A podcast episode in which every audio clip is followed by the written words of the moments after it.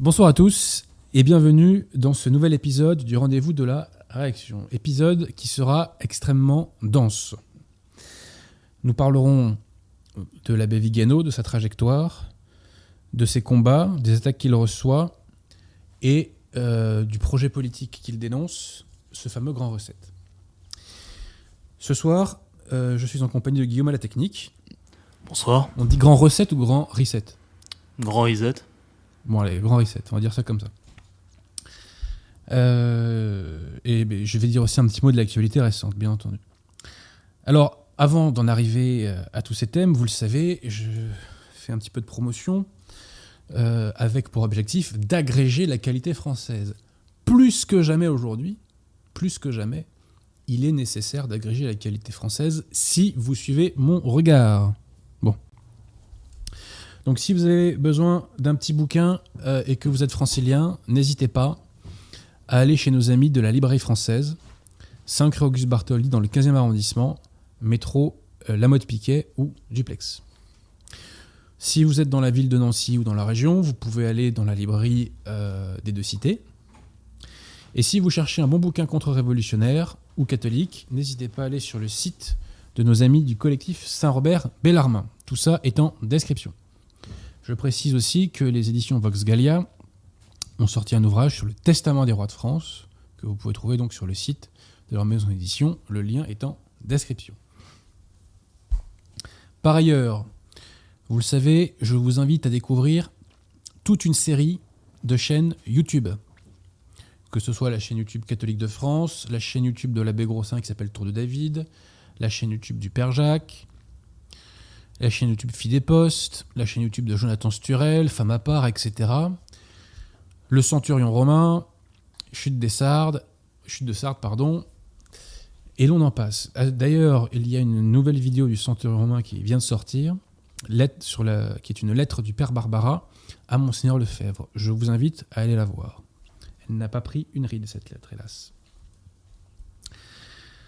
Euh, voilà en ce qui concerne euh, les chaînes YouTube. Donc l'objectif de tout ça, hein, je vous l'ai dit, c'est réagréger, réagréger, réagréger la qualité française. Et aujourd'hui, plus que jamais, le peuple français a besoin de s'agréger et de se mobiliser. Euh, nous avons mis en description une vidéo issue donc de la chaîne YouTube catholique de France, qui est un extrait d'un sermon de l'abbé Grossin sur la question du complot. Et c'est une approche catholique du complot. On en dira un mot tout à l'heure. Mais je vous invite à euh, aller voir ce lien. Euh, voilà pour ce qui est des vidéos à recommander. Donc je pense qu'on a fait euh, le tour et puis un petit, un petit tour aussi sur le site des éditions Altitude. Ça ne fait jamais de mal. Alors quand même là je suis contraint de vous dire un petit mot de cette histoire du pass sanitaire. Le pass sanitaire est une mesure de contrôle social. C'est une mesure de mise sous surveillance des populations. C'est une mesure discriminatoire, dictatoriale et digne du Parti communiste chinois. Le pass sanitaire organise, légalise une discrimination, je vous l'ai dit. Il institutionnalise une ségrégation sanitaire.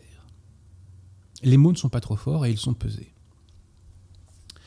Ce fameux pass sanitaire conditionne la liberté d'aller et venir, qui est une des libertés les plus fondamentales de l'individu, à l'appartenance à une catégorie de la population, à savoir les vaccinés. Je ne dis pas les personnes saines et non atteintes par le coronavirus. Je dis les vaccinés, parce qu'on peut être vacciné et être atteint du coronavirus, et donc ne pas subir les foudres du pass sanitaire. Et on peut être en parfaite santé et être discriminé par le pass sanitaire parce qu'on ne peut pas délivrer les documents administratifs demandés. En matière de liberté publique, il est tout à fait normal qu'il y ait des restrictions et des contraintes. C'est tout à fait normal. Juridiquement parlant, la seule liberté publique qui est absolue, c'est la liberté de penser. Et pour cause, on ne peut pas la contrôler. Bon. Ceci étant posé, ceci étant posé, tout est affaire donc de proportionnalité. comme en l'espèce, hein, comme euh, dans notre cas, il y a une situation de discrimination qui est objective et incontestable, comme il y a l'organisation d'une ségrégation sanitaire, il y a de toute évidence une disproportion. Et de toute évidence, il y a une violation de nos libertés publiques absolument inacceptable. Et je le dis, le pass sanitaire n'est pas constitutionnel. Et il est contraire aux principes généraux du droit.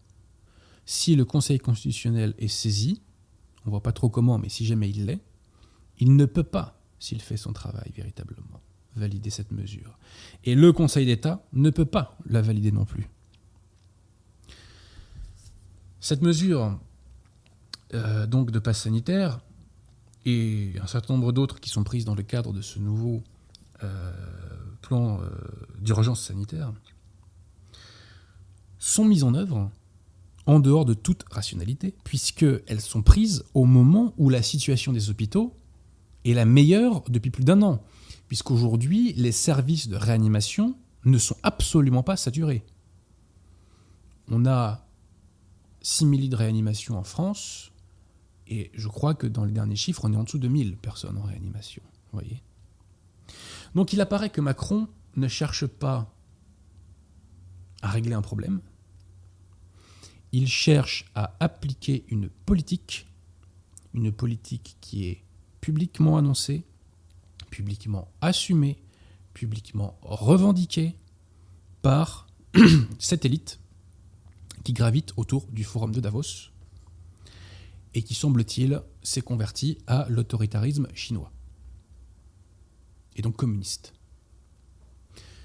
Cette politique, c'est ce fameux grand reset. Qu'est-ce que c'est en substance le grand reset? C'est très simple. C'est la quatrième révolution technologique. C'est le tout digital. Le tout digital est censé créer le meilleur des mondes. Le fameux, citation de Huxley, le fameux Brave New World. Ce tout digital nous permettra donc de changer nos habitudes de vie, nos modes de vie, et peut-être de traverser cette fameuse épreuve du soi-disant, euh, je dis plus réchauffement climatique, parce que c'est pas le réchauffement climatique dont on nous parle, de l'apocalypse climatique. Hein. Quand Macron fait fermer les commerces, et qu'il en tue donc en partie, il favorise le tout digital. Si vos commerçants disparaissent, derrière, c'est Amazon, c'est Uber Eats, etc., qui ramassent la mise. Vous voyez? Donc voilà en quoi consiste principalement le grand reset. Politiquement, je ne pèse rien. Euh, mais si l'on veut que cette élection présidentielle serve au moins à quelque chose, eh bien, j'invite, j'appelle les personnalités présidentiables qui ont pris position déjà contre la dictature sanitaire à faire une candidature unique et à partir en bataille rangée. Donc Zemmour, Philippot, De Villiers, Asselineau, Dupont-Aignan et pourquoi pas Marion Maréchal. Voilà je les invite à partir, tous groupés, et de la sorte, je suis certain en plus qu'ils auraient une chance de gagner. Je dois dire d'ailleurs que les vidéos de Asselineau euh, et de Dupont-Aignan suite au discours de Macron sont très bonnes. Et signe intéressant, la vidéo d'Asselineau euh, a atteint 500 000 vues. 500 000 vues en donc 48 heures, ce qui est quand même énormissime. Vous savez que il y a des sondages qui nous disent que 75% des Français sont d'accord avec ça. Je n'ai aucune preuve pour, euh, pour le dire, mais enfin, si vous me permettez de vous dire le fond de ma pensée, je pense que ces sondages sont complètement bidons. Voilà. De même qu'on nous a dit hier que 19 000 personnes avaient défilé contre Macron, moi je pense qu'il faut multiplier au moins par 5. J'ai vu les images à Montpellier, euh, déjà, euh, rien qu'à Montpellier, il y a un paquet de monde. Hein. donc bon, bref. Comprenez une chose, chers amis, si nous subissons cette situation d'oppression révolutionnaire, c'est parce qu'il n'y a pas d'opposition contre-révolutionnaire de masse. S'il n'y a pas d'opposition contre-révolutionnaire de masse aujourd'hui, si nous ne sommes malheureusement qu'une minorité contre-révolutionnaire aujourd'hui, c'est parce que l'Église catholique est éclipsée par la secte conciliaire. Réfléchissez bien. Imaginez que toutes les forces qui en 2013 se sont mobilisées contre le mariage gay se mobilisent cette fois-ci contre la dictature sanitaire. Il est évident que la dictature sanitaire tomberait très rapidement. Mais pourquoi ces forces ne se mobilisent-elles pas? Parce qu'elles sont neutralisées par la secte conciliaire.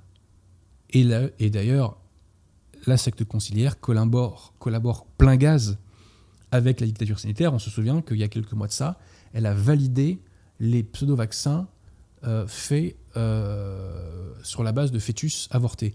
Pourquoi je parle de pseudo-vaccins? Parce que je, ne maîtrise pas très bien ces questions-là, mais d'après ce que j'ai compris, les Pfizer et compagnie ne sont pas à proprement parler des vaccins.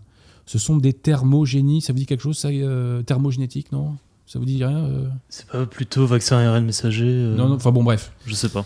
Bon, je vais pas trop m'aventurer là-dessus. Généralement, je l'évite de m'aventurer sur les terrains que je connais mal. Bref, en tout état de cause, les forces de contestation principales sont neutralisées par la secte conciliaire. Mais néanmoins, le peuple français bouge encore. Et alors là, euh, permettez-moi de vous rappeler que le 22 février 1848 devait se tenir à Paris un banquet.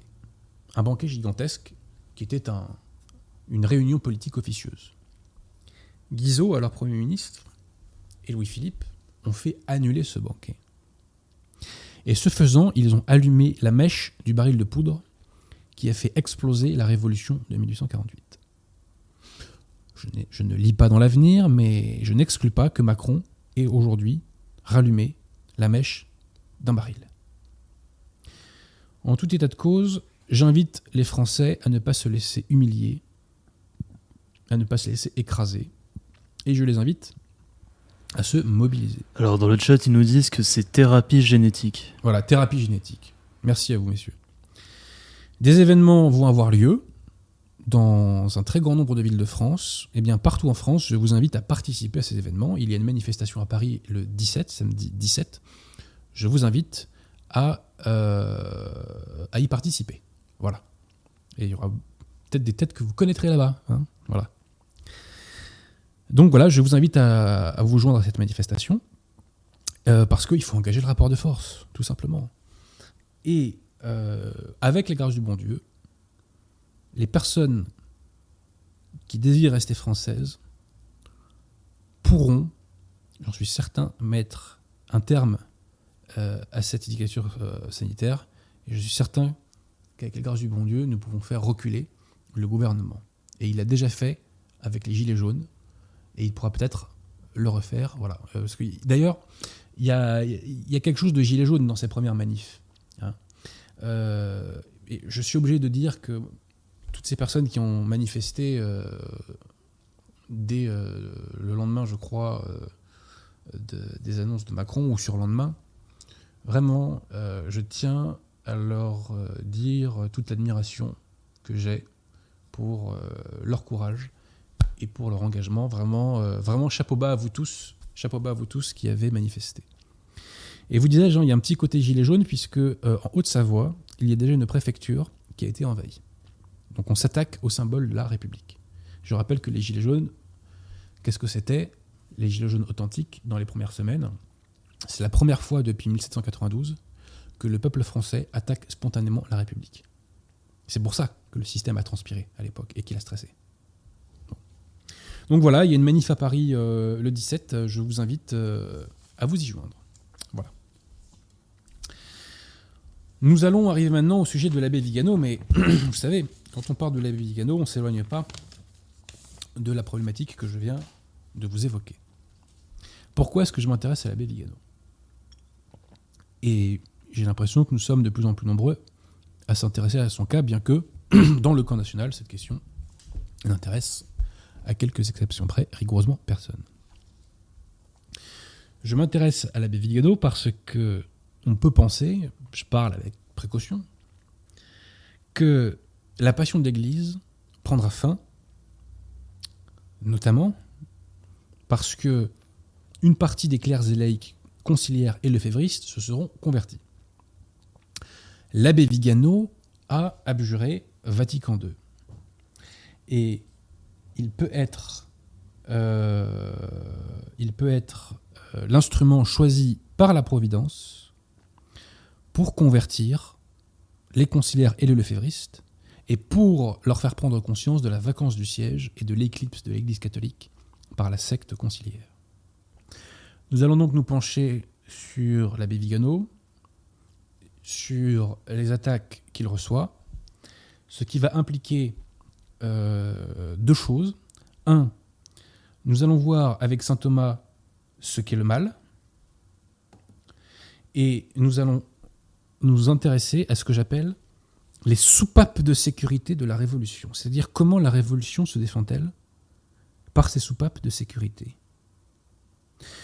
Ce que je vous dirai là vous paraîtra parfois peut-être un peu abstrait, mais quand on donnera des exemples, tout deviendra limpide.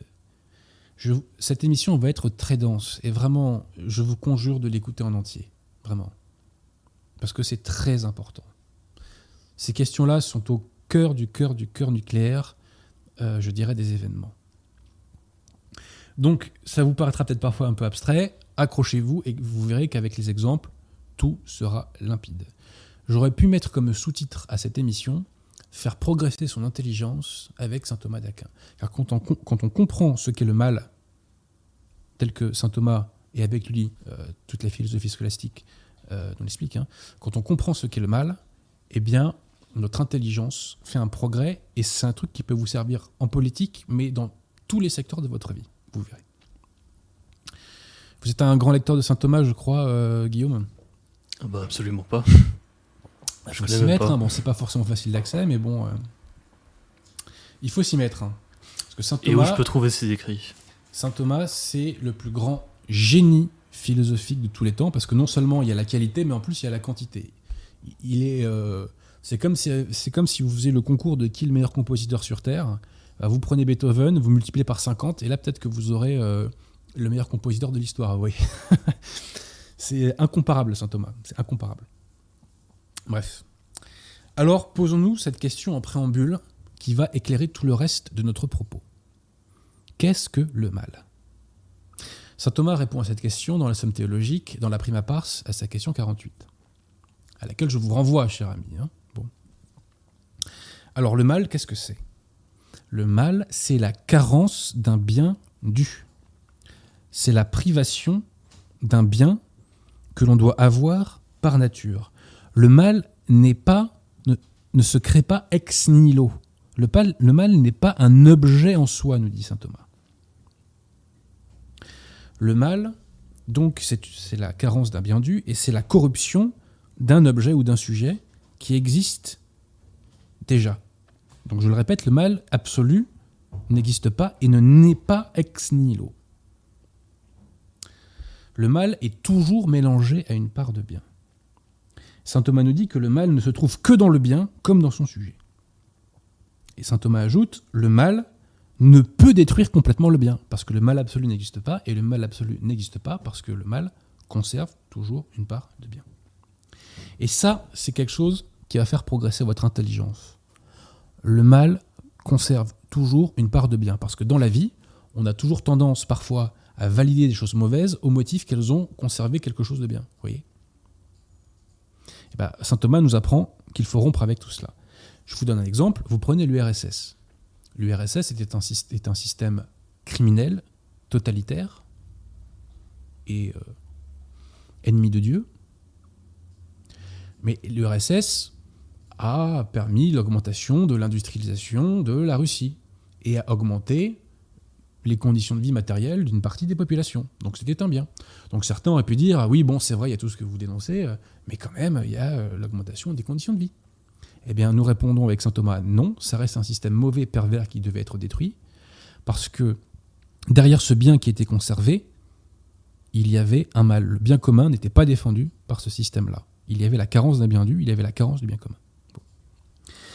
Mais saint Thomas poursuit sa réflexion, et il nous dit que le mal n'agit et n'est désiré qu'en raison du bien qui lui est adjoint. C'est-à-dire que les gens ne valident pas, ou plutôt n'adhèrent pas au mal pour le mal, ils adhèrent au mal parce qu'ils sont trompés par le bien qui a été conservé par le mal. Vous suivez, monsieur Guillaume? Donc très concrètement, les Russes ont validé l'URSS parce qu'il y a eu une augmentation de leurs conditions de vie. enfin une amélioration, pardon, de, de leurs conditions de vie. Voyez Donc retenez que pour exister, le mal qui est la carence d'un bien dû, pour exister, pour avancer et pour tromper, le mal se sert du bien qu'il a conservé et il s'en sert comme un appât. Donc se pose ensuite la question de la révolution et du mal. Qu'est-ce que c'est la révolution? On en a beaucoup parlé avec Monseigneur Gaume. Et je remercie d'ailleurs toutes les personnes qui ont visualisé et diffusé la vidéo sur Monseigneur Gaume, qui est la vidéo la plus vue sur YouTube concernant Monseigneur Gaume, alors que le nombre de vues est hélas modeste. La révolution, c'est le renversement de l'ordre social chrétien tel qu'il résultait de 18 siècles de chrétienté, tout simplement. Et la révolution, la métaphysique révolutionnaire, consiste à mettre en bas ce qui doit être en haut et mettre en haut ce qui doit être en bas. Exemple, l'avortement. L'avortement dans une société catholique est interdit, puisque c'est un assassinat et on protège la vie innocente. Dans une société révolutionnaire, l'avortement est autorisé, valorisé et promu. On voit bien qu'il y a une inversion. Donc la révolution est un mal, et elle a besoin, comme tout, mal, elle a besoin d'avancer masquée. Donc pour se perpétuer, comment fonctionne la révolution? Elle, neutralise les forces de, de contestation potentielles. Elle les neutralise en créant ou en laissant émerger ce que j'appelle des soupapes de sécurité. Ces soupapes de sécurité sont des appâts qui attirent les forces de contestation potentielle à la révolution. Et ces appâts reposent sur le bien qui a été conservé par le mal, et derrière lequel donc le mal se cache et prospère. Et donc en attirant ces forces de contestation potentielle, on les maintient dans le giron révolutionnaire. Donc ces biens conservés reposent souvent sur une critique partielle de la révolution. Je dis bien une critique partielle de la révolution. Pourquoi partielle Parce que ces critiques ne vont jamais jusqu'à la rupture avec la révolution. Donc c'est bien conservé, c'est une critique,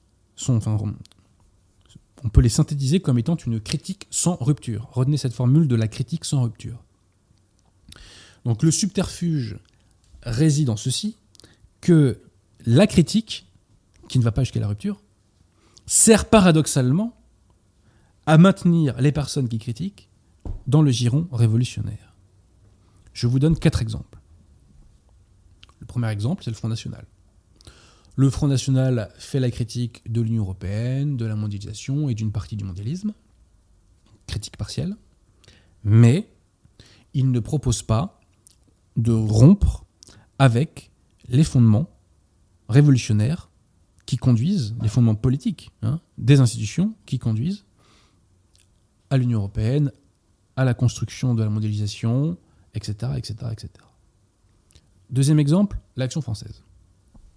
L'action française fait la critique de la République et de la Révolution française, mais pas de la Révolution avec un grand R qui est la métaphysique révolutionnaire. Donc elle fait une critique partielle, mais l'action française, par le système maurassien, ne rompt pas avec les fondements révolutionnaires de la société et des institutions.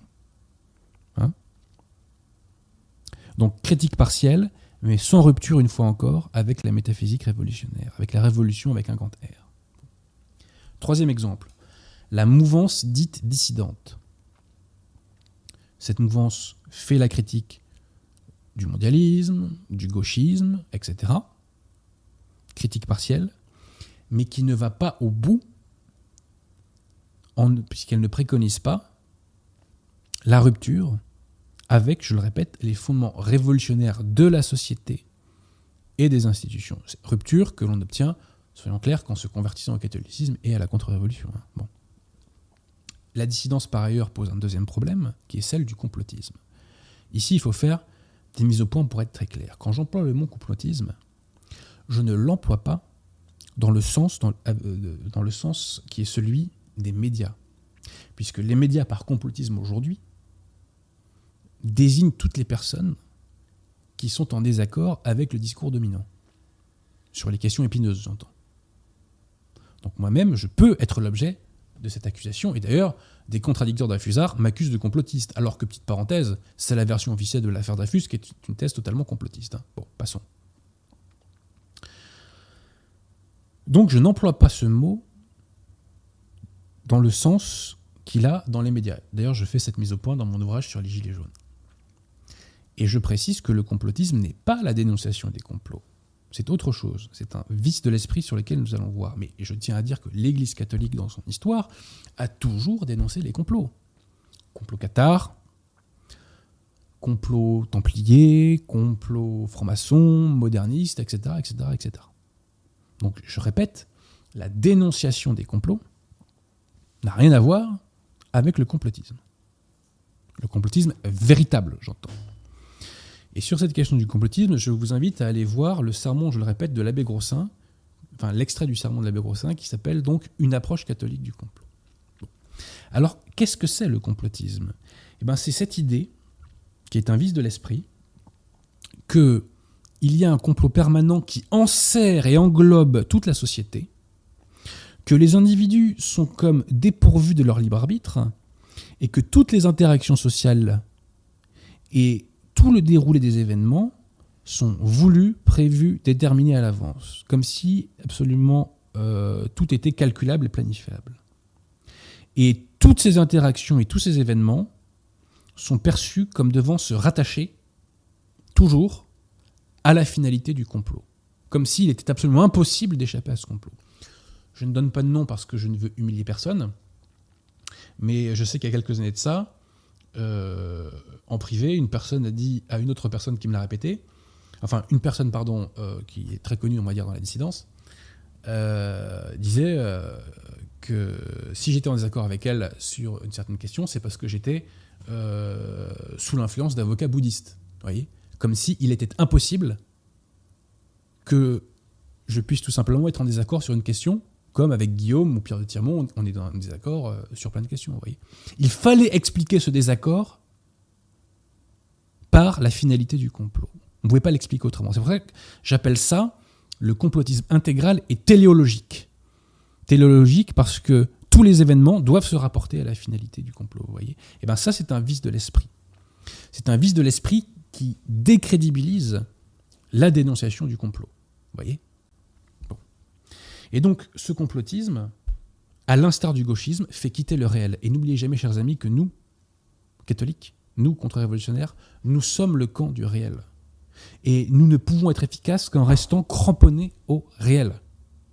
Parce que nous sommes catholiques, parce que nous sommes thomistes. Voilà.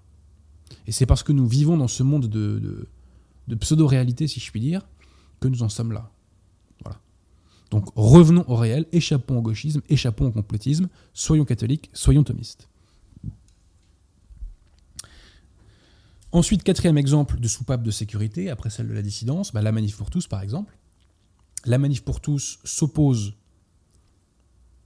aux revendications LGBT, critique partielle, mais elle ne propose pas la rupture, qui, qui serait simplement qu'on impose légalement le respect de la loi naturelle. Si il était prévu dans la Constitution que la législation française euh, doive respecter la loi naturelle, toutes ces revendications LGBT n'existeraient pas. Mais la critique pour tous ne se situe jamais sur le champ de la loi naturelle. Ou si elle le fait, ça m'a échappé et c'est bien trop rare et c'est pas du tout au centre de son discours. Donc, les soupapes de sécurité de la Révolution, je résume, sont soit créées par la Révolution, soit on les laisse émerger. Elles visent à attirer les forces de contestation à la Révolution, pour les maintenir dans le giron révolutionnaire, sous l'influence révolutionnaire et dans le camp de la révolution. Et on les maintient par ce que j'appelle donc des critiques sans rupture, donc ce sont des critiques partielles qui n'aboutissent pas à la rupture de la révolution. Mais je précise que il est possible d'être une soupape de sécurité de la révolution, mais de s'affranchir de cette condition.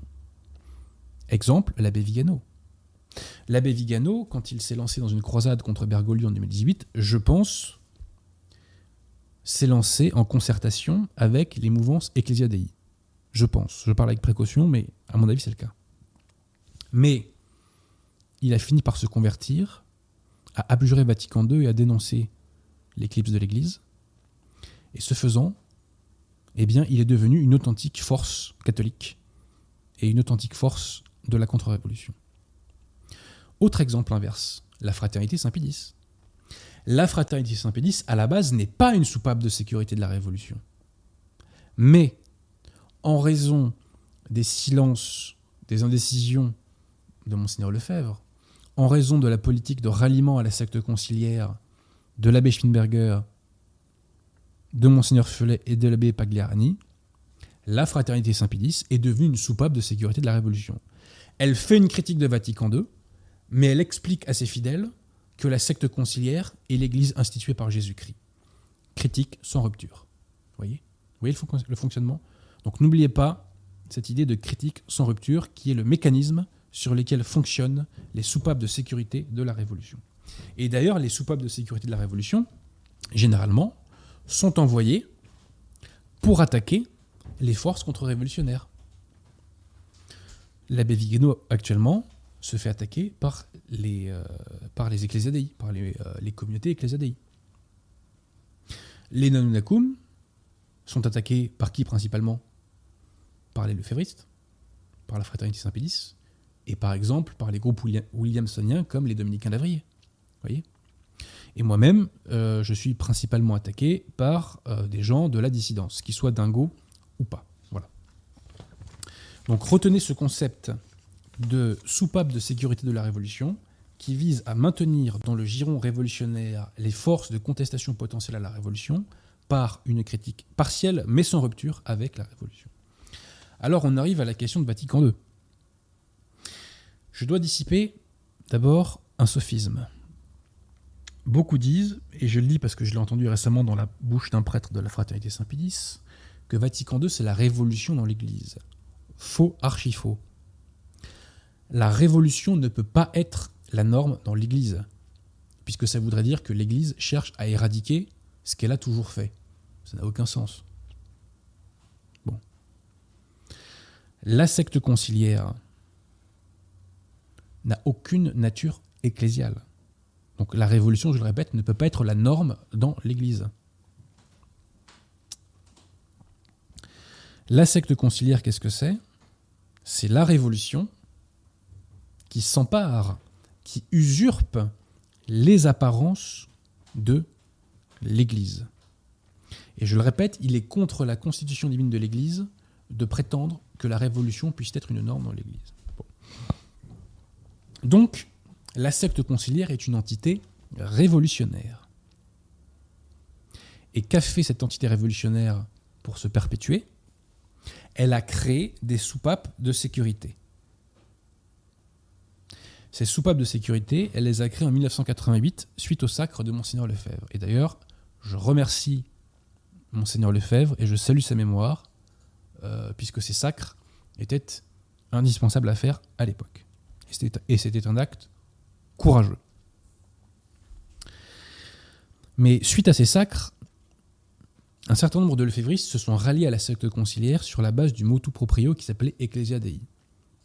Et au terme de ce euh, de ce motu proprio, on a instauré le marché suivant. On vous laisse la faculté de dire la messe Saint-Pie V, mais en contrepartie, vous adhérez à Vatican II et euh, enfin, toutes les doctrines conciliaires qui arrivent, et notamment les, faux sacrements conciliaires. Donc en 88 ont été créées ces communautés Ecclesia Dei.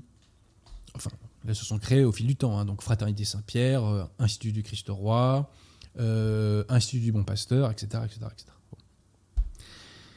L'abbé Vigano, dans ses dernières, dans des déclarations du mois de juin d'ailleurs, a critiqué euh, ces communautés ecclésiastiques en relevant qu'il pouvait faire des contestations où il pouvait défendre des choses justes concernant la liturgie, mais en revanche, il ne critiquait jamais, sérieusement, euh, l'hérésie conciliaire.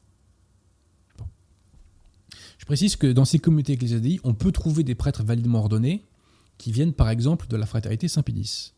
Mais tous ces prêtres nouvellement ordonnés à partir de 1988, entre, ordonnés avec des guillemets, ne sont pas des véritables prêtres parce qu'ils ont été ordonnés euh, par des individus qui ne sont pas des évêques. Voyez? Ils sont pas des évêques parce que, je l'ai souvent répété, le, sacrement de l'ordre chez les conciliaires est invalide parce que la forme de ce sacrement n'est pas conforme à celle rappelée par Pie XII dans Sacramentum Ordinis. Et je crois d'ailleurs que c'est Ratzinger, le faux évêque Ratzinger, euh, qui un temps euh, s'occupait des ordinations. Alors je ne sais plus dans quelle communauté ecclésiastique c'était exactement. Mais bref, ce ne sont pas des vrais prêtres. Peuvent porter la soutane autant qu'ils veulent, tant qu'ils ne sont pas validement ordonnés, ce ne sont pas des vrais prêtres. Bon. Donc le travail, conscient ou pas, de ces communautés ecclésiadei, je vous l'ai dit, c'est de produire une critique partielle de la révolution, mais qui n'aboutit jamais à une rupture avec la révolution. Et donc ça vise à attirer les forces de contestation et à les maintenir dans le giron révolutionnaire et qu'elles ne basculent pas dans l'Église catholique et dans euh, le camp de la contre-révolution. Cette question, d'un point de vue purement militant, est très importante. Pourquoi? Parce que moi qui connais bien le microcosme parisien de droite, je peux vous dire que les personnes qui se disent catholiques et qui ne le sont pas, hélas, euh, euh, bah, il y a très peu de, je dirais, de conciliaires classiques il y a assez peu de lefévristes, même s'il y en a. Et en revanche, parmi ces personnes qui se disent euh, catholiques, il y a beaucoup de gens qui viennent des communautés ecclésiadéiennes. Beaucoup. Alors, je vous évoquais, chers amis, que ces communautés ecclésiadéiennes servent à maintenir des forces de contestation potentielles dans le camp de la Révolution. Je vais vous donner un exemple avec ce livre qui s'appelle donc Quelle pastorale 50 ans après Vatican II. Et c'était un colloque euh, fait par, je crois, des gens de l'Institut euh, du Bon Pasteur.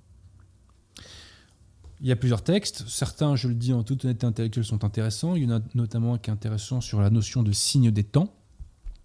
Formule fort curieuse qu'on trouve dans les textes conciliaires. Mais pour illustrer mon propos, je vais vous, évoquer, pardon, un texte de M. Daniel Pinero. Alors, précision préalable. Le magistère de l'Église à deux branches. Le magistère extraordinaire qui consiste à définir un dogme et le magistère ordinaire qui est l'enseignement universel de l'Église en matière de foi et de mœurs. Ces deux magistères sont infaillibles en matière de foi et de mœurs, donc, et euh, ils ont la même autorité. Cette égale autorité, elle est affirmée explicitement par Pie XII dans euh, Humani Generis, elle est affirmée explicitement dans Dei Filius, donc dans le Concile Vatican I, et euh, elle l'est implicitement par Pie XI dans Mortalium Animos. Donc, il y a un magistère qui a deux branches, et ces deux branches ont le même degré d'autorité. Or, M. Daniel Pinero nous dit donc euh, dans les pages 231 et 232 qu'il y a trois degrés d'autorité dans le magistère. Trois degrés d'autorité. Où est-ce qu'il va chercher ça? Et il nous dit que le magistère purement ordinaire, on ne lui doit qu'un assentiment certain et conditionnel on adhère à ce magistère, sauf si la raison prouve avec évidence le contraire de ce qui est enseigné. Et il nous dit que ce magistère n'offre pas de garantie absolue de vérité dans son exercice. Où est-ce qu'il va chercher ça?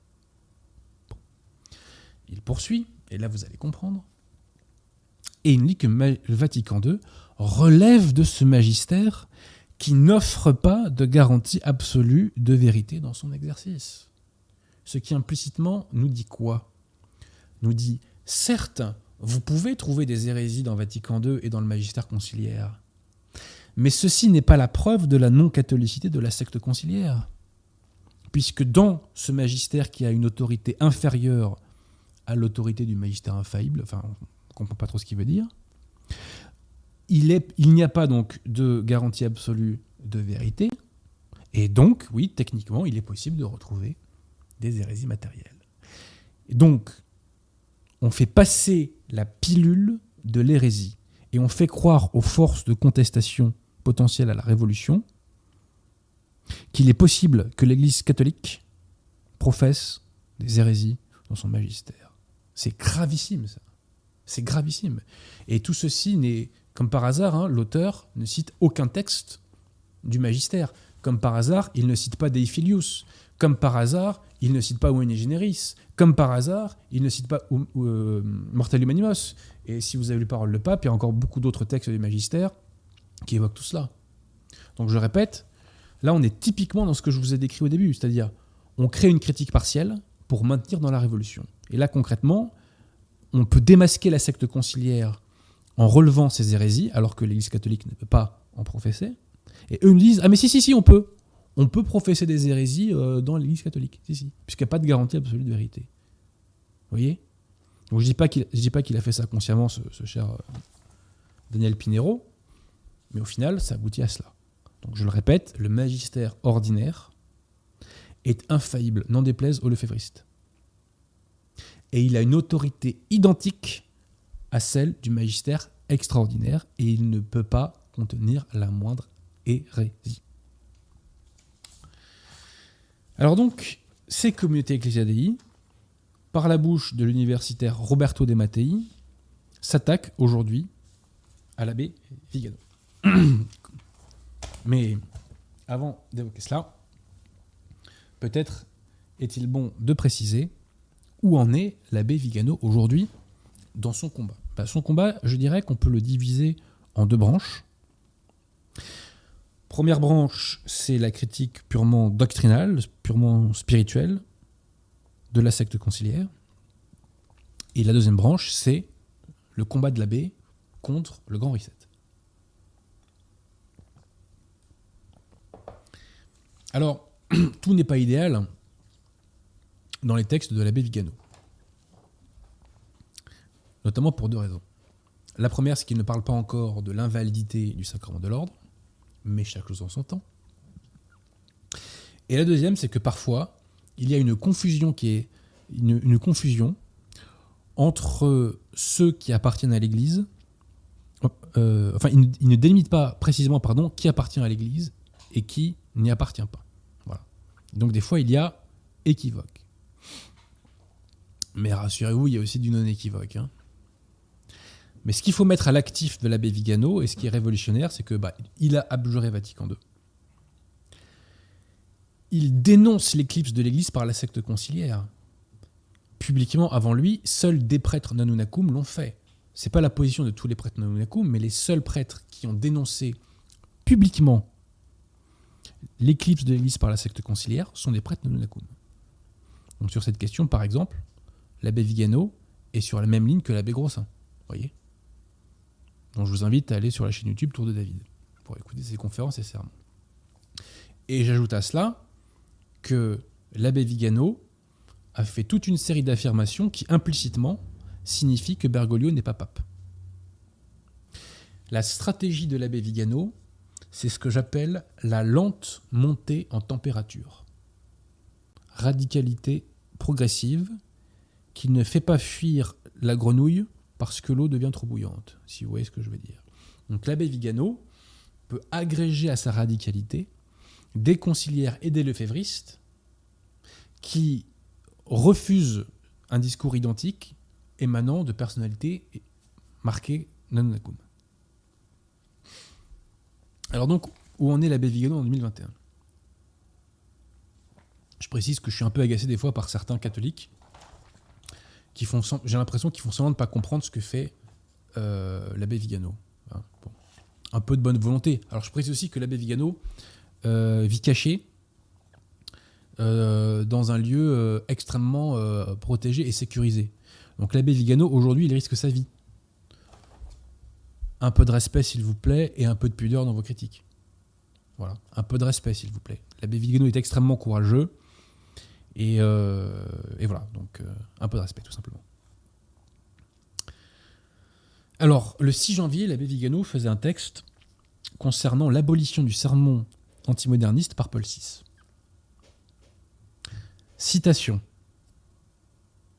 Après l'opération entreprise par Roncalli et Montigny, donc il ne dit pas Jean 23 et Paul VI, hein. après l'opération entreprise par Roncalli et Montigny pour démanteler le caractère solennel et sacerdotal du pontificat de Pie. Est-ce que ça, c'est compatible avec la doctrine conciliaire et le févriste? Non. L'abbé Vigano parle également d'un contre-magistère, dépourvu de toute autorité apostolique. Contre magistère émanant de qui? Émanant du vicaire de Christ? Non. Émanant de celui que le monde reconnaît comme le vicaire du Christ. Là, il y a ceux qui comprennent et ceux qui ne comprennent pas. Je crois que c'est Pascal qui disait que euh, le bon Dieu euh, en dit suffisamment pour que les croyants comprennent et insuffisamment pour que les, euh, incroyants ne comprennent pas. Moi, je dirais plutôt, je reprends la formule de Pascal et je dirais que il y a assez pour que les gens de bonne volonté comprennent et il n'y a pas assez pour que les gens de mauvaise volonté ne comprennent pas. Donc le 31 mars, l'abbé critiquait la messe biscotte en disant que c'est une messe réformée qui a été modifiée pour atténuer, faire taire ou nier explicitement les dogmes catholiques qui constituent un obstacle au dialogue œcuménique. Le 20 avril, euh, au site LifeSite News, l'abbé Vigano évoquait, citation, la superposition sur la véritable Église d'une secte de modernistes hérétiques et dépravés qui a l'intention de légitimer l'adultère, la sodomie, l'avortement, l'euthanasie, l'idolâtrie et toute perversion de l'intellect et de la volonté.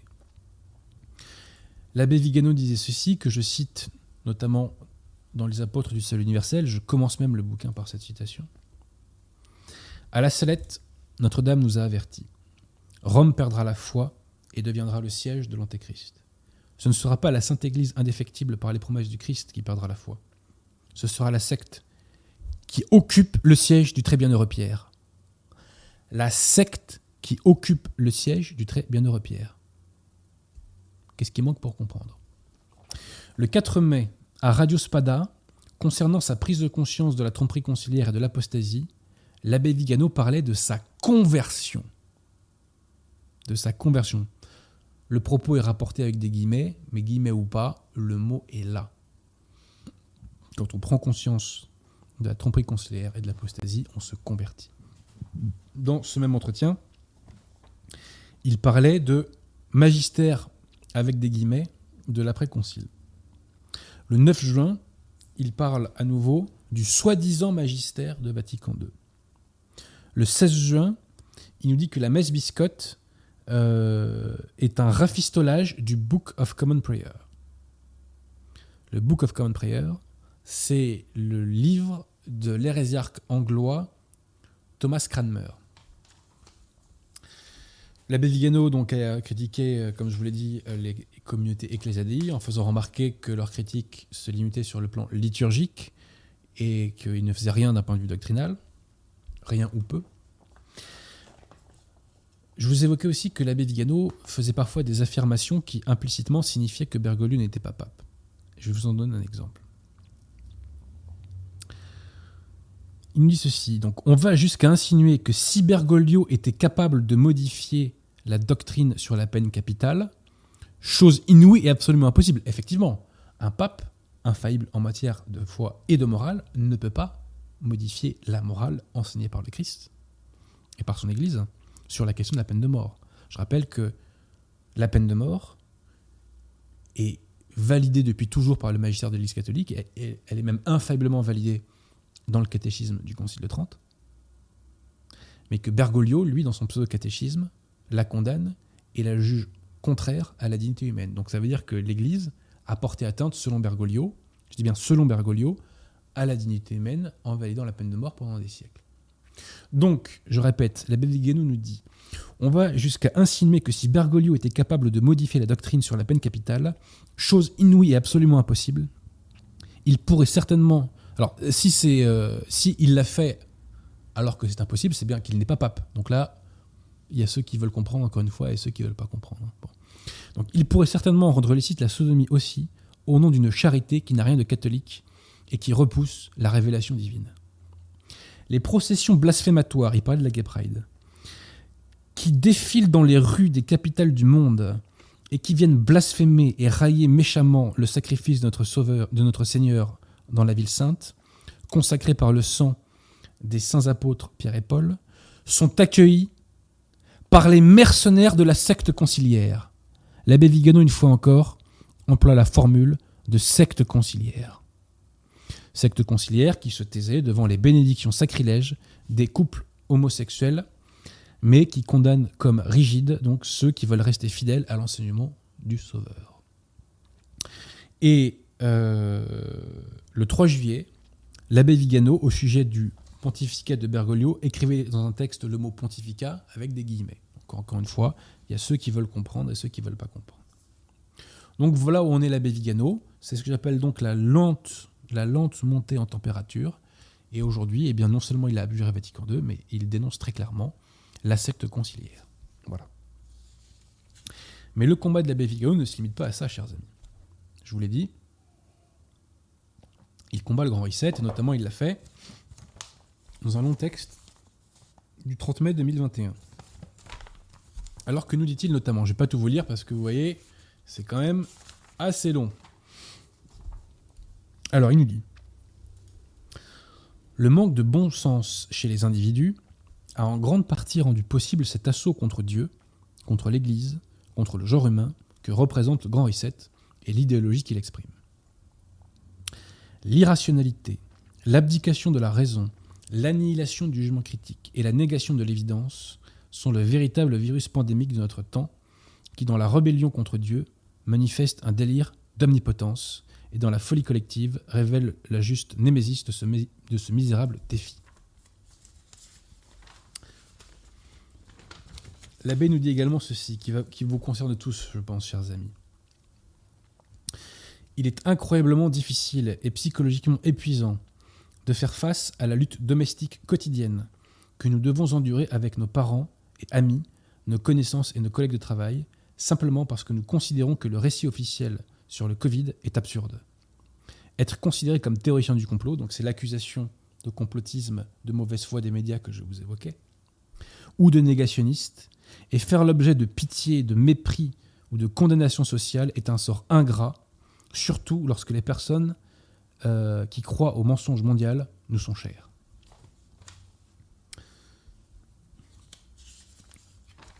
Ensuite, il nous dit que euh, la révolution, au fil des siècles, à plusieurs reprises, a invoqué des objectifs qui en réalité masquaient deux véritables objectifs. C'était notamment le cas pendant la Révolution française, la Révolution bolchevique, pendant le Risorgimento italien, et c'est le cas aujourd'hui du Grand Reset. Grand Reset qu'il qualifie, qu'il qualifie de plan diabolique, dans le sens où le malin est derrière tout cela. Donc il le qualifie de complot. Je n'ai pas peur du mot complot. Il y a des complots dans l'histoire. C'est dans la nature humaine. La nature humaine est inclinée vers le mal, est inclinée vers le péché. Donc il est normal que euh, cela aboutisse, d'un point de vue politique, à des complots. Et d'ailleurs, le système, quand ça l'arrange, aime bien nous balancer des complots bidons. Hein, quand on pense à tous ces faux complots russes qu'on nous invente, complètement ridicules, hein, rappelez-vous quand même. Hein. Donc, que nous dit l'abbé Vigano? Il nous dit que il est de notre devoir de révéler la supercherie de ce grand reset, car il continue tous les autres assauts qui, au cours de l'histoire, ont tenté d'annuler l'œuvre de la rédemption et d'établir la tyrannie de l'Antéchrist. Car c'est en réalité l'intention des architectes du Grand Reset. Le Nouvel Ordre mondial, un nom qui fait significativement écho au Novus Ordo conciliaire, renverse le cosmos divin pour répandre un chaos infernal dans lequel tout ce que la civilisation a laborieusement construit au cours des millénaires sous l'inspiration de la grâce est renversé et perverti, corrompu et annulé.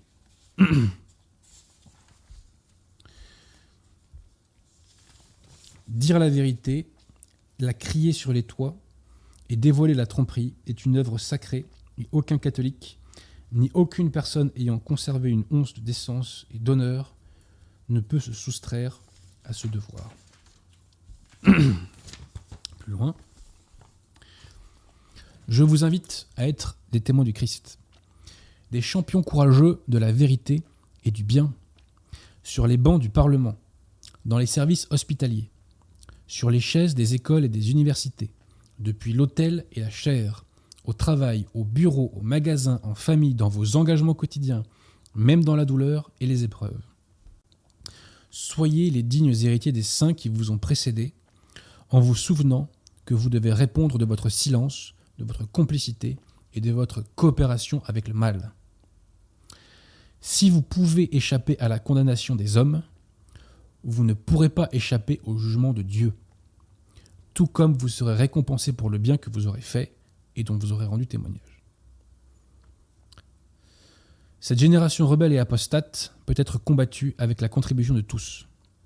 Du médecin qui dénonce enfin les traitements nocifs imposés par les protocoles criminels, aux policiers qui refusent d'appliquer des règles illégitimes. Du parlementaire qui vote contre les lois injustes, aux magistrats qui ouvrent un dossier pour crime contre l'humanité, du professeur qui apprend aux étudiants à penser par eux-mêmes, aux journalistes qui révèlent les tromperies et les conflits d'intérêts des puissants, du père qui défend ses enfants contre la fureur vaccinale, au fils qui protège son parent âgé sans l'abandonner dans une maison de retraite, du citoyen qui revendique le droit aux libertés naturelles, à l'artisan et au restaurateur qui n'acceptent pas l'oppression de ceux qui l'empêchent d'ouvrir leur commerce, du grand-père qui avertit ses petits-enfants des dangers de la dictature, aux jeunes qui ne se laissent pas séduire par les, par les modes et les influenceurs. L'abbé Vigano conclut par un intertitre Rendons au Christ roi la couronne qui lui a été arrachée par la Révolution. Donc il est très intéressant de noter que l'abbé Vigano a lui aussi la Révolution en ligne de mire. Et quand cette farce se sera effondrée, car elle s'effondrera inexorablement et elle s'effondrera bientôt, Français, mobilisez-vous. Engagez-vous tous avec un zèle renouvelé pour que la couronne que ses ennemis lui ont arrachée soit rendue à notre roi. Faites régner notre Seigneur dans vos âmes, dans vos familles, dans vos communautés, dans la nation, dans le travail, dans l'éducation, dans les lois et les tribunaux, dans les arts, dans l'information, dans tous les domaines de la vie privée et publique. Voilà, donc l'abbé Vigano dénonce le grand reset. Alors, euh, tout ça ne plaît pas à tout le monde, tout ça ne plaît pas à la secte conciliaire qui collabore pleinement avec le grand reset. Et que fait la Révolution pour attaquer les entités catholiques et contre-révolutionnaires? Elle envoie ses troupes d'élite, ou les plus adaptés à ce genre d'ennemis, à savoir les soupapes de sécurité de la Révolution, je le répète, font une critique partielle, mais qui n'aboutissent jamais à la rupture avec la Révolution. Donc là, on envoie qui? On envoie Roberto De Mattei, qui est, on peut le dire, un des représentants les plus connus des communautés ecclésiadei. De Mattei reproche deux choses à l'abbé Vigano. La première chose, prière de ne pas rire, c'est que Vigano aurait un nègre qui serait gay-friendly. Et la deuxième chose, c'est la tarte à la crème du complotisme. Concernant l'accusation du nègre, il n'y a absolument aucune preuve à cette accusation. Donc, comme le disait, je crois, Euclide, euh, non, ça c'est Beaumarchais, ce qui est euh, affirmé sans preuve peut être nié sans preuve. Point barre. Sur Internet, de nos jours, nous sommes dans l'ère de la calomnie, et pour les trolls, le premier qui calomnie a raison. Ça, c'est peut-être vrai dans votre monde de M, trois petits points, mais dans la vraie vie, les gars, ça fonctionne pas comme ça. Et je rappelle que le faux témoignage, ça peut être un péché mortel. Hein. Dédicace à la dissidence. Alors donc, euh, Vigano répond euh, dans un texte du 22 juin à Dematei. Alors Dematei, je précise, attendez. Dematei a fait un livre scandaleux contre Léon XIII. Et vous le savez, chers amis, je suis un défenseur des Léon XIII, qui peut-être a commis des fautes.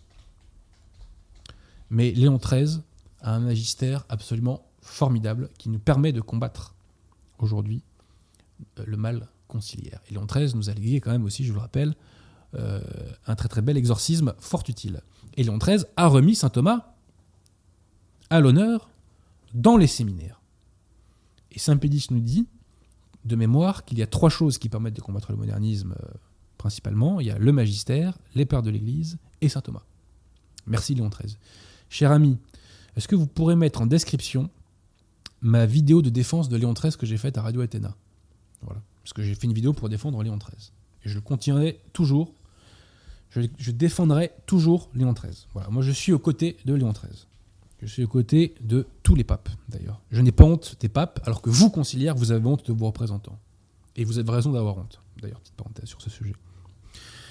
Donc l'abbé Vigano répond à Desmatis, donc Desmatis qui a calomnié Léon XIII. Pourquoi calomnie-t-il Léon XIII Parce qu'il veut faire croire.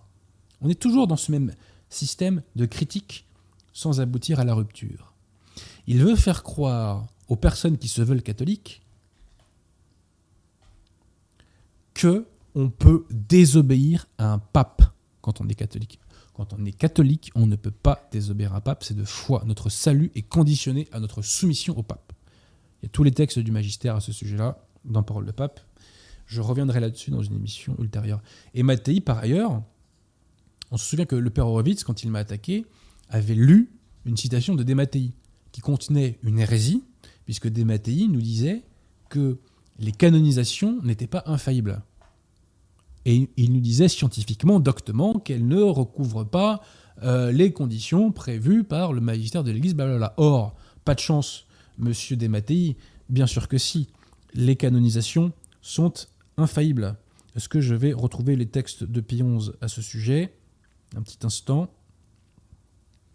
Il y en a plusieurs d'ailleurs textes hein, de Pie dans lesquels il rappelle que les, euh, les canonisations sont infaillibles et elles appartiennent au magistère euh, extraordinaire donc, de l'Église. Ce sont des décisions ex cathedra.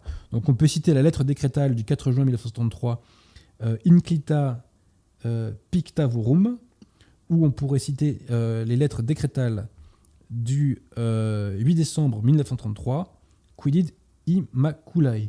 Donc il y en a une qui concerne donc le bienheureux euh, André Hubert Fournet, et l'autre, je crois que c'était pour la bienheureuse Marie-Bernard Soubirou. Voilà.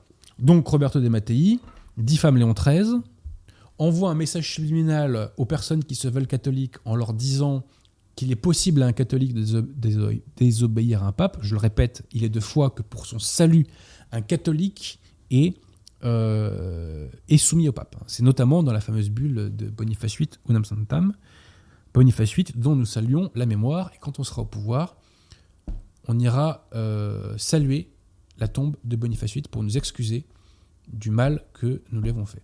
C'est une des plus grandes hontes de la France, de l'histoire de France. Bref, donc des Mattei, vous avez compris pour qui il roulait. Donc l'abbé Vigano lui répond ceci. L'idée de mon double, donc du nègre, doit être le fruit d'un conseiller auquel le professeur des Mattei donne du crédit, sans se rendre compte qu'en agissant ainsi, il s'exposait à la négation publique d'allégations totalement infondées, et que, si je le permets, ne sont pas non plus très charitables envers moi. Je profite donc de cet article pour démentir ces thèses audacieuses et imaginatives, rassurant ceux qui ont la bonté de me lire et de m'écouter qu'il n'y a pas d'écrivain fantôme et que par la grâce de Dieu, j'ai encore pleine, possession de mes facultés. En d'autres temps, des Mattei auraient été fiers d'être à mes côtés dans la bataille commune pour la vérité catholique, pour la défense du magistère immuable et de la vénérable liturgie traditionnelle contre les assauts des modernistes. Il aurait probablement aussi été à mes côtés pour dénoncer la fraude pandémique et l'immoralité inhérente aux vaccins expérimentaux produits avec du matériel fétal issu d'avortements. Ces récentes interventions, sous son propre nom ou sous un pseudonyme, ont montré, non sans une grande douleur, que s'il y a un double, il faut, le chercher dans les derniers écrits du professeur. Des écrits qui semblent être composés par un fonctionnaire du régime obéissant au récit dominant, et non par l'esprit vif et la foi authentique du Dématéi que je connaissais. Voilà. Je précise, professeur Dématéi, si vous m'écoutez, que si vous cherchez des gens gay-friendly, renseignez-vous mieux sur votre secte, qui actuellement ne condamne pas tous ces clercs allemands qui bénissent des unions homosexuelles en Allemagne. Et là, on voit toute la chutzpah conciliaire. D'un côté, je fais un texte pour condamner la bénédiction des unions homosexuelles, et de l'autre, quand euh, des, centaines de clercs, de pseudo-clercs conciliaires, donc allemands, bénissent des unions homosexuelles, On ne condamne pas et on laisse faire. Pile je gagne, face tu perds, c'est le double discours conciliaire. J'en parle d'ailleurs dans les apôtres du salut universel. Donc première attaque, totalement bidon. Et pourquoi, euh, monsieur Desmatéi, vous ne parlez pas du fond avec l'abbé Vigano? Pourquoi vous ne parlez pas de Vatican II avec l'abbé Vigano? Pourquoi on ne parle pas de l'infaillibilité du magistère ordinaire et des hérésies qui se trouvent dans le pseudo-magistère conciliaire? Ça serait beaucoup plus intéressant que des attaques bidons comme ça. Bon. Et l'autre chose, c'est que Desmatéi attaque Vigano en l'accusant de complotisme parce qu'il dénonce le Grand Reset. Dénoncer le Grand Reset, ce n'est pas du complotisme. Dénoncer le Grand Reset, c'est dénoncer un complot, ou, mais c'est même pas un complot, c'est une politique revendiquée par la superclasse mondiale. C'est tout. Ça n'a rien à voir avec ce vice de l'esprit que je décrivais tout à l'heure, qu'est le complotisme. Desmatéi procède par un sophisme par glissement. Il procède par un sophisme par association malhonnête, ou en tout cas erronée. Je ne suis pas juge de ses intentions. Bref, je résume. Critiquer le Grand Reset, déjà, c'est un devoir. Dénoncer un complot, ce n'est pas le complotisme. Détruisons ce sophisme que les médias nous renvoient en plein visage. Nous dénonçons ici, à Radio Athéna, la politique, j'aurais pu dire le complot, du Grand Reset. J'ai fait une émission qui s'appelle Qu'est-ce que le Grand Reset dans lequel je fais une synthèse et je commente l'ouvrage de Schwab et de Malray, ancien conseiller de Rocard, dédicace euh, à la gauche. Hein. On voit Hollande est à la gauche aujourd'hui. Hein. Bon. Alors, je précise que la, commission Ecclésiadei a été supprimée et qu'actuellement, Bergoglio, semble-t-il, souhaite restreindre la possibilité de dire la messe Saint Pie V.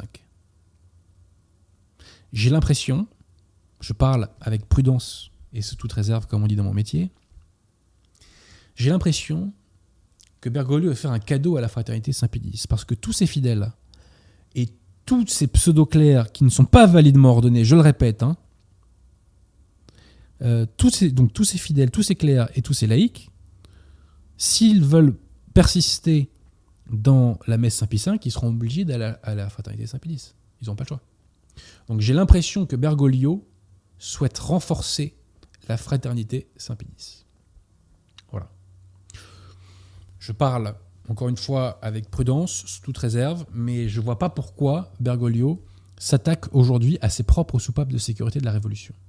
Enfin, à une série de ces soupapes de sécurité de la Révolution.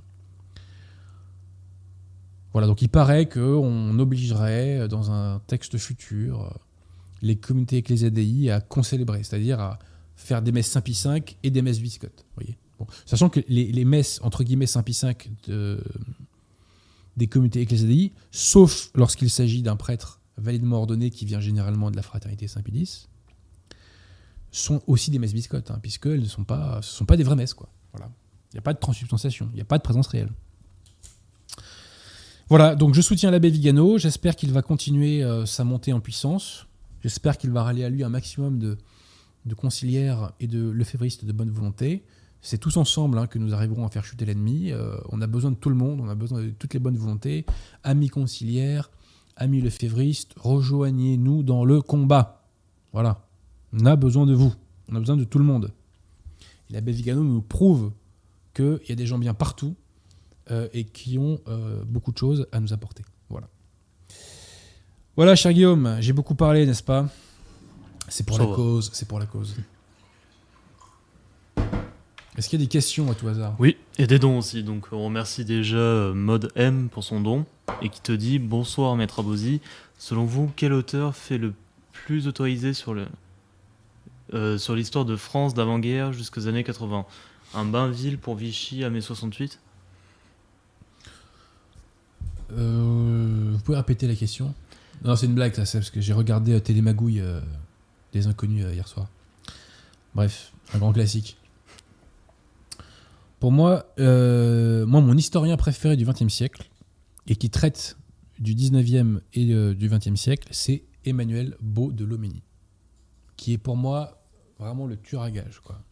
Parce que Beau de il y a le fond et la forme. Il a un style magnifique, et il y a des informations que vous ne trouverez pas ailleurs. Parce que Baudelomény venait de la très très très très très haute bourgeoisie. Vous voyez, euh, quand Louis-Philippe a quitté la France, il s'est arrêté par exemple, avant d'aller en Angleterre, il s'est arrêté chez un des ancêtres de Baudelomény. Donc il avait des informations de première main issues des très hautes sphères de la société française. Donc Baudelomény, c'est absolument exceptionnel. Et les responsabilités des dynasties bourgeoises de Baudelomény, c'est une bombe atomique. C'est une bombe atomique. Je me régale à chaque fois à le lire et à le relire. Voilà. Et puis il n'y a pas que ça dans Baudelomény. Hein. Il y a la fin de la Troisième République, il y a l'Algérie trahie par l'argent, etc. Donc découvrez euh, Emmanuel Baudelomény. Mais Bainville, c'est sympathique. C'est pas parfait, mais euh, c'est sympathique. Et c'est utile. Alors, je crois qu'il avait dit. Euh, non, il avait dit autorité, j'ai dit autorisé, je crois. C'est pas grave. Euh, donc merci à Anne-Marie Longo pour son don. Merci à elle.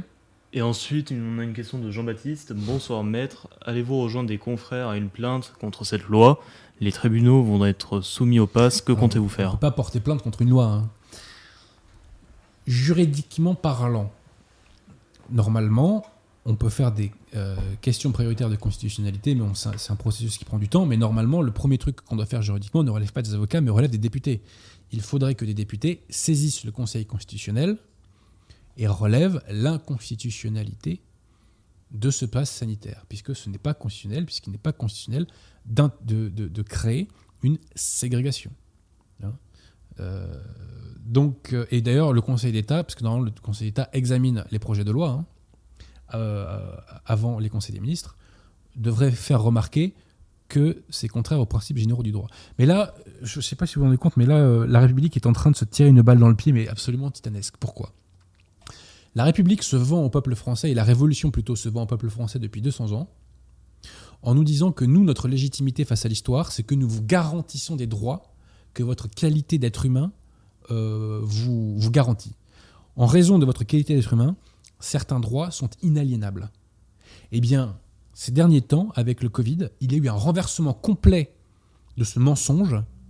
Plutôt, il y a eu euh, une démystification de ce mensonge, puisqu'on vous dit, ah bah finalement, euh, ces droits qu'on disait euh, inaliénables et qu'on disait inhérents à votre nature humaine, bah finalement, en fait, si on vous les conteste. On vous les conteste parce qu'il il y a un motif tiers, en l'espèce le Covid, qui justifie qu'on vous les retire. Voilà. Donc en fait, on est en train de vivre un bouleversement juridique en ce moment un bouleversement juridique. On a une question de Auger. Bon, euh, bonjour, maître Bosy. Que pensez-vous du conflit entre Louis, euh, Louis Hubert Rémy et Monseigneur euh, Ricossa Et pourriez-vous inviter Louis Hubert Rémy? J'ai pas de commentaire à faire. C'est toujours dommage que des catholiques aient des discordes entre eux. Ce sont des conflits qui remontent à très très loin et c'est pas du tout si vous. En fait, c'est anecdotique. C'est genre de. Enfin, pas anecdotique, mais ce que je veux dire par là, c'est que aujourd'hui il y a des fronts qui sont ouverts, concentrons-nous sur ces fronts-là. Voilà. Hmm. Et il euh, ne faut pas tirer sur les longs de son propre camp. Voilà, je dis ça euh, aux deux parties. Et s'il y a des querelles euh, entre catholiques, autant qu'elles relèvent du privé, si je puis dire. Voilà. Alors Jean-Paul Pierre. ça ne sert à rien d'afficher des divisions. Voilà. Jean-Paul Pierre Paul Jacques euh, vous demande sur quels critères un pape est-il un vrai pape Si Bergoglio est contredit par des enseignements de Léon XIII, ne suffit-il pas de dire que ce dernier n'est pas un vrai pape Mais c'est ce qu'on fait depuis 50 ans, cher ami. Enfin, c'est ce que les Nacum font depuis 50 ans. Il n'est pas possible que l'Église catholique professe des hérésies. Donc à partir du moment où il y a des hérésies dans euh, l'enseignement conciliaire, la secte conciliaire est démasquée. Elle n'est pas l'Église instituée par Jésus-Christ. C'est la secte du salut universel qui essaie de se faire passer pour l'Église du Christ. Pour être pape, c'est très simple, hein, il faut que on soit élu, soit par des cardinaux, ou soit par l'Église universelle, enfin, selon les, selon les lois de l'époque.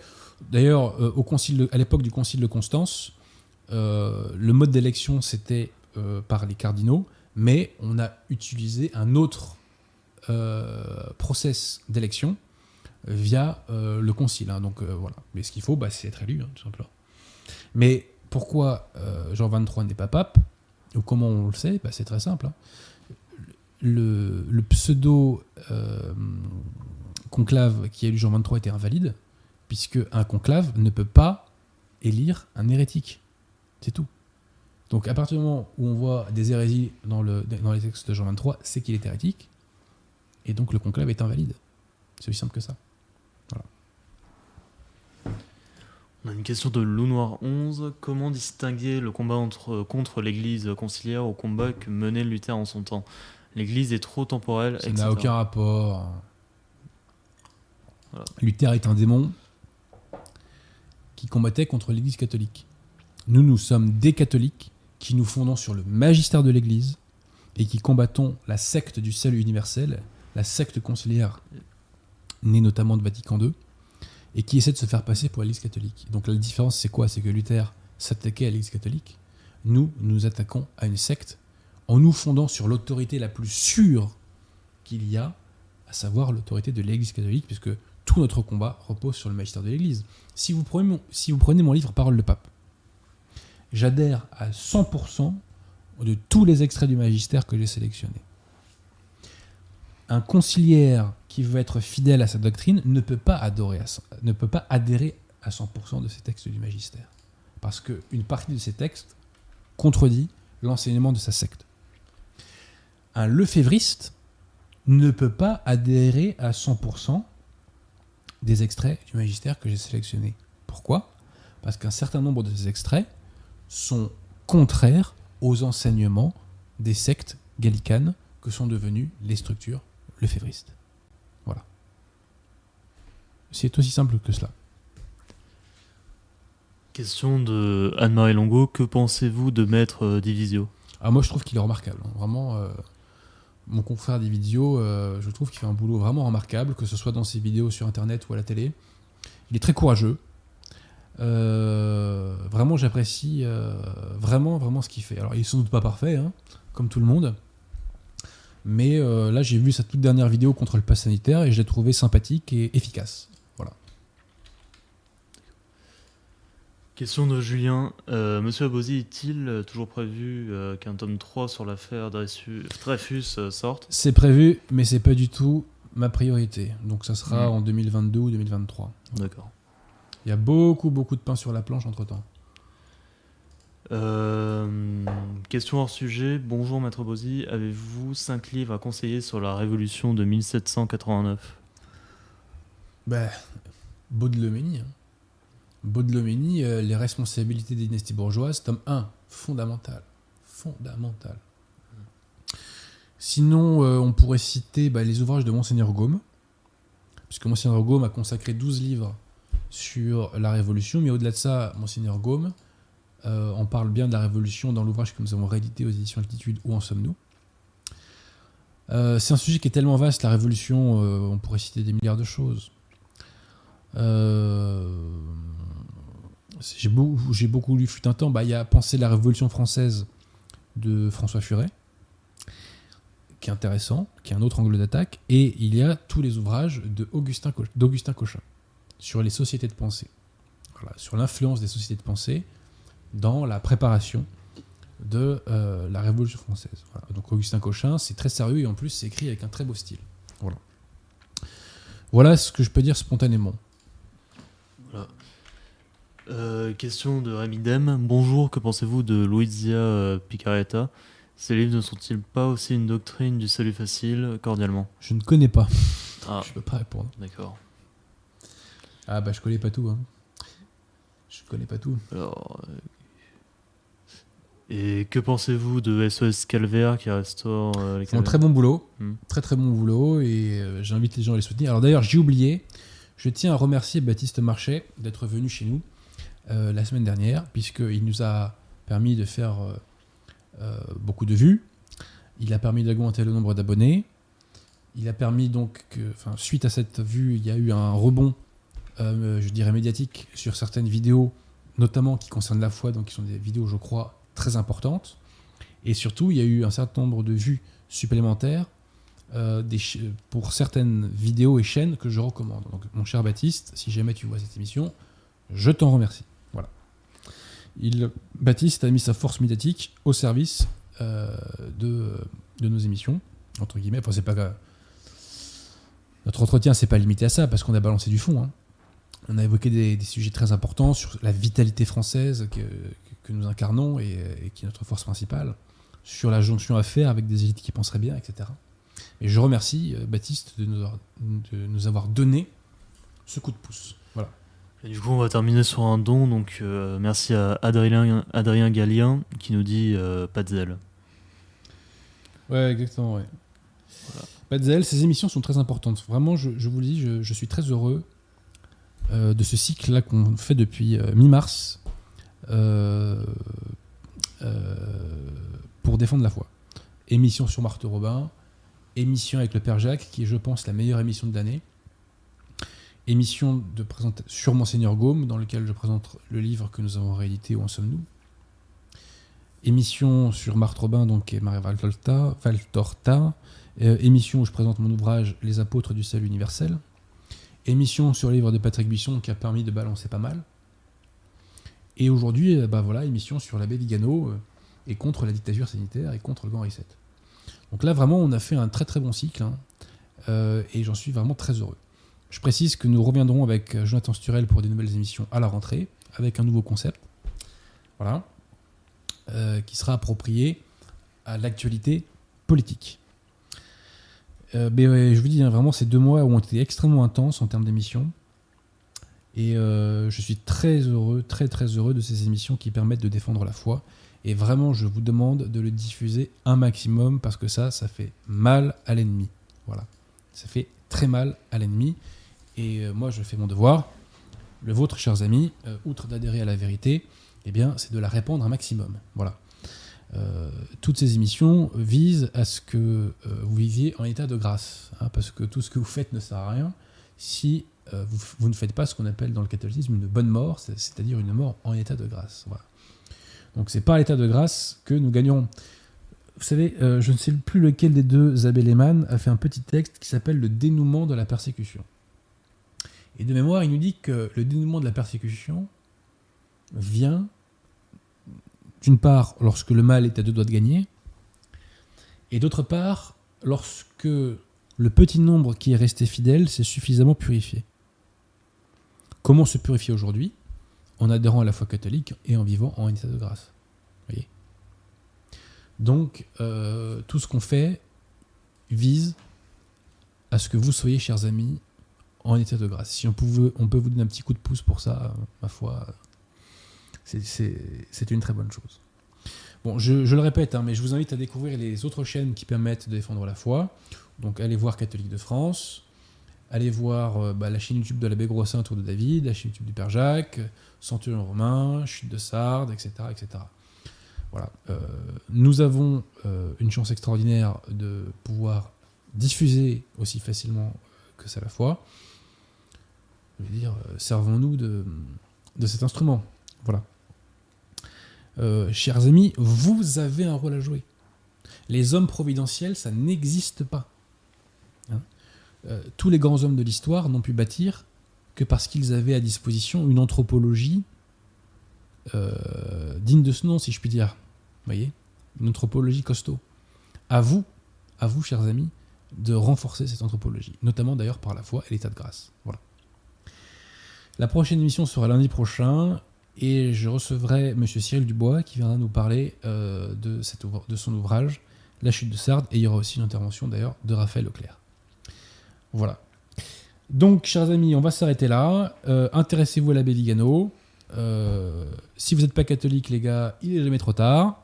Et pour les catholiques, bah, essayez de vivre en état de grâce. Vive Notre-Dame de la Salette et à très bientôt. Bonne soirée à vous.